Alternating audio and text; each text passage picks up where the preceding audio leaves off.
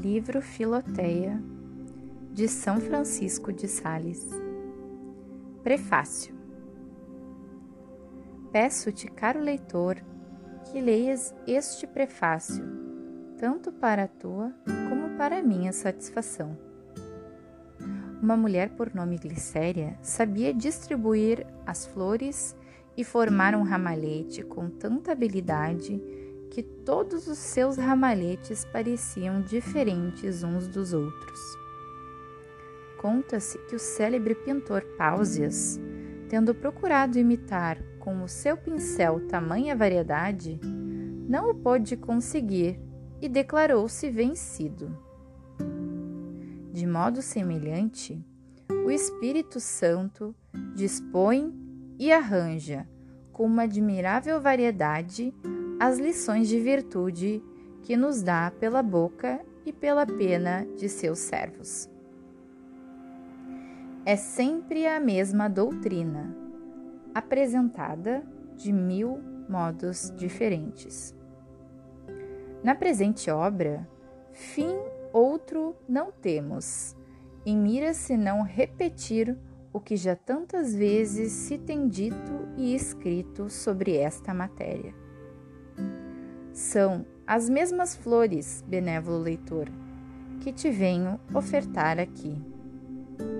A única diferença que há é que o ramalhete está disposto diversamente. A maior parte dos autores que trataram sobre a devoção dirigiram-se exclusivamente a pessoas retiradas do mundo, ou ao menos se esforçaram por lhes ensinar o caminho deste retiro. Meu intento, porém, é ser útil àqueles que se veem obrigados a viver no meio do mundo e que não podem levar uma vida diversa da dos outros.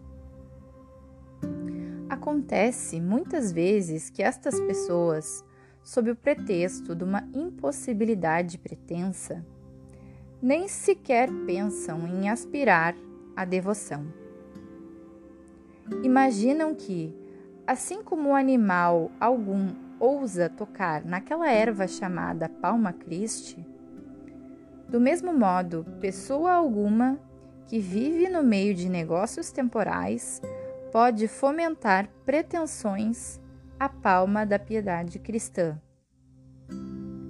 Mas vou mostrar-lhes que muitos se enganam e que a graça é em suas operações ainda muito mais fecunda que a natureza. As madrepérolas são banhadas pelas águas do mar e, contudo, não são penetradas delas. Perto das ilhas de Silidônia existem fontes de água doce no meio do mar os piranetas voam por entre as chamas sem sequer se queimar. As almas generosas vivem no mundo sem impregnar-se do seu espírito. Acham a doce fonte da devoção no meio das águas amargas das corrupções mundanas, sem queimar as asas de santos desejos de uma vida virtuosa. Não ignoro as dificuldades do grande trabalho que empreendo. E bem desejara que outros mais doutos e santos o tomassem assim. Todavia, apesar da minha impotência, farei o que for possível da minha parte para auxiliar esses corações generosos que aspiram à devoção. Não era meu desejo nem minha intenção publicar esta obra. Uma alma de esmerada virtude, tendo recebido de Deus, a tempo, a graça de aspirar à vida devota, pediu-me-lhe que ajudasse a conseguir este desígnio. Muito eu devia a essa pessoa, que aliás eu julgava plenamente disposta para esse árduo trabalho. Considerei, pois, como um dever instruí-la o melhor possível, deixando-lhe uma direção por escrito, que lhe poderia ser útil no futuro. Aconteceu que essa obra caiu nas mãos de um santo e sábio religioso, que, tendo em vista o proveito que muitas almas daí poderiam aurir, me aconselhou publicá-la.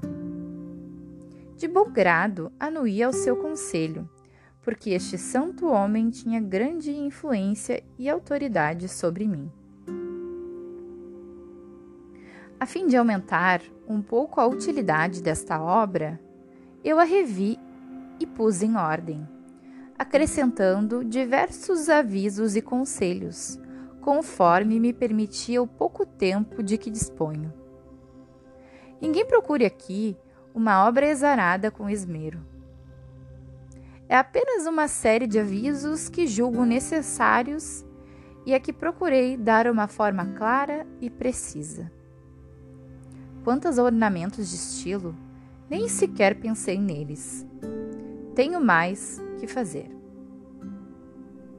Dirijo minhas palavras a Filoteia, porque Filoteia significa uma alma que ama a Deus. E é para essas almas que escrevo. Toda obra se divide em cinco partes.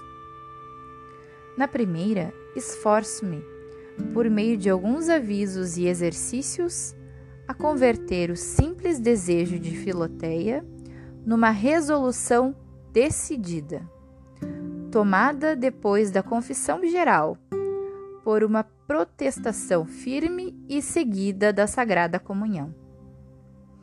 Esta comunhão em que ela se entrega inteiramente ao Divino Salvador, enquanto o Salvador se dá a ela, falar entrar auspiciosamente no amor divino. Para levar adiante, mostro-lhe dois grandes meios de se unir mais e mais com a majestade divina: o uso dos sacramentos, pelos quais Deus vem a nós, e a oração, pela qual nós vamos a Deus. Nisto consiste a matéria da segunda parte.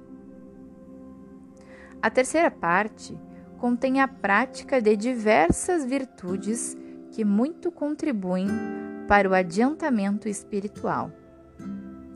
Limito-me, porém, a certos avisos particulares que não se podem achar de si mesmos ou raramente se encontram nos autores.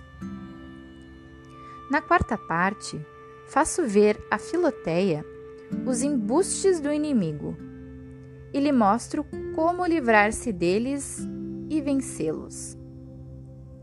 Por fim, na quinta parte, eu levo a alma à solidão, para que aí se refrigere um pouco, tome alento e recupere as forças de modo que possa caminhar em seguida com mais ardor nas veredas da vida devota.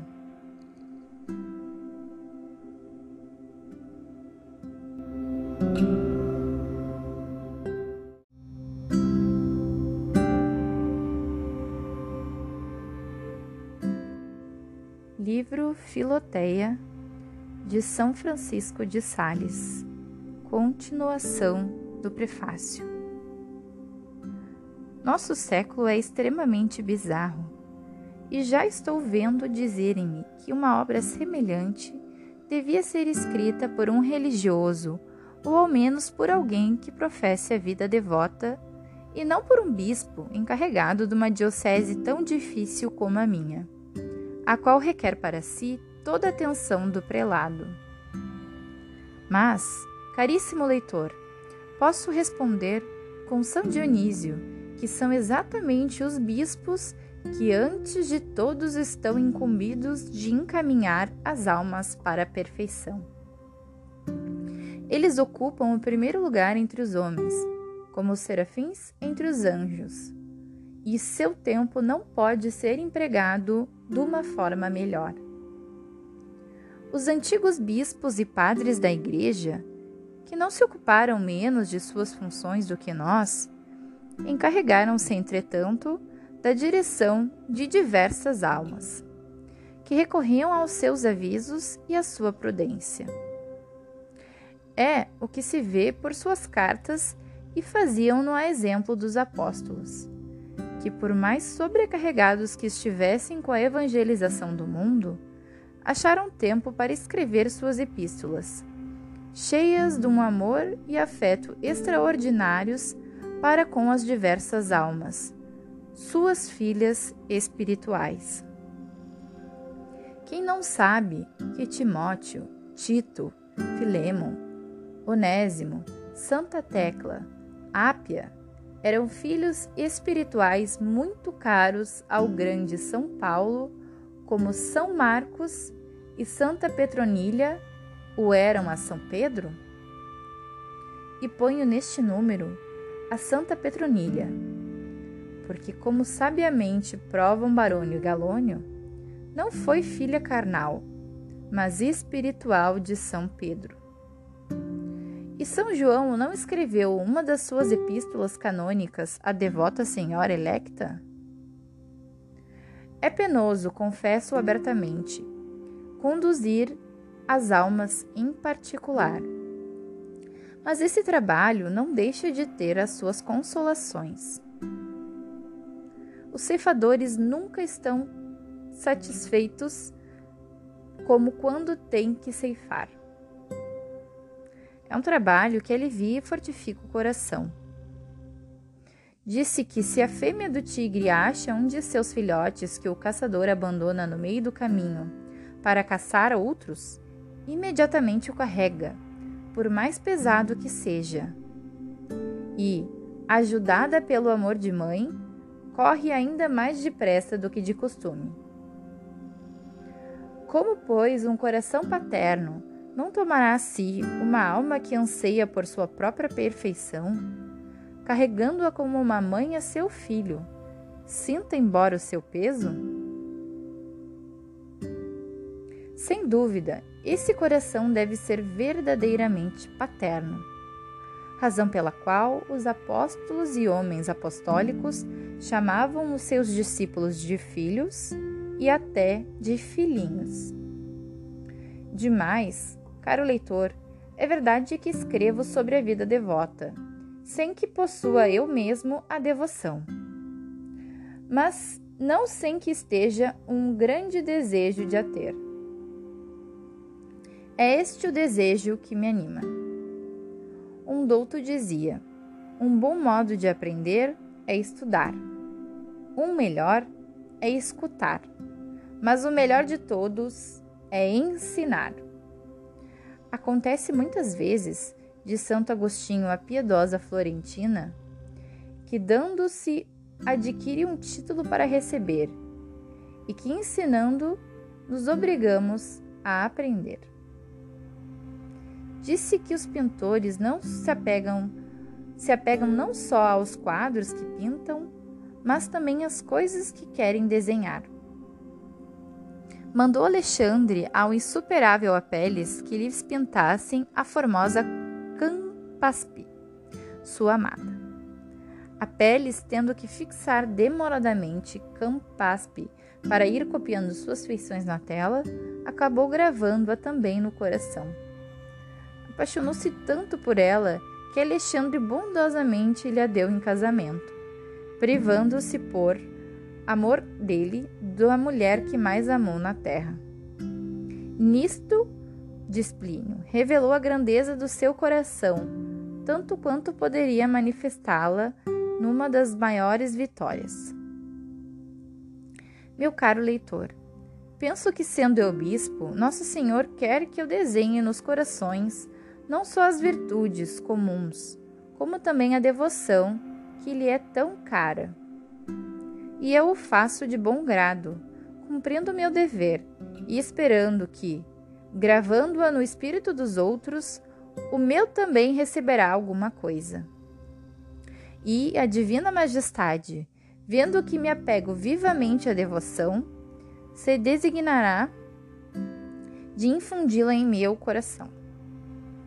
A bela e casta Rebeca, dando de beber aos camelos de Isaac, tornou-se sua esposa e recebeu dele os brincos e as pulseiras de ouro.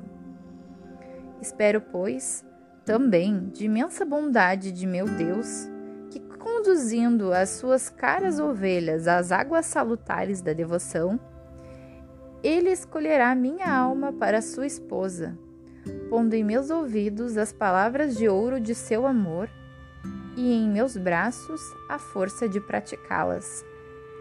Nisto consiste, pois, a essência da devoção verdadeira, que suplico a Majestade Divina de conceder a mim e a todos os membros da Igreja, a qual quero submeter para sempre meus escritos, minhas ações, minhas palavras, minha vontade e meus pensamentos. Anesse, no dia de Santa Maria Madalena 1609.